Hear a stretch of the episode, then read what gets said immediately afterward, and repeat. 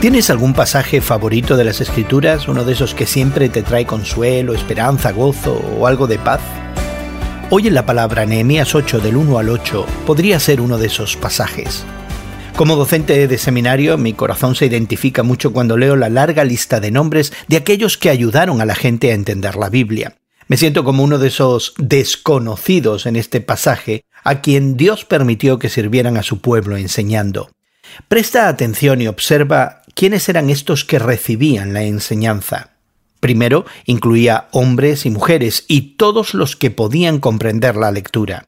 Y es que las escrituras es para todos. En los días y tiempos de Nehemías no se incluía habitualmente a las mujeres y a los niños en la instrucción bíblica, pero Nehemías lo hizo y Jesucristo también. Segundo, aquellos que enseñaban se aseguraron de que la gente entendiera las escrituras. Los maestros leían con claridad el libro de la ley de Dios y lo interpretaban. Dios desea comunicarse con su pueblo. Quiere que entendamos su palabra clara y abiertamente. Tercero, la gente reunida para aprender las escrituras también adoraba al Señor.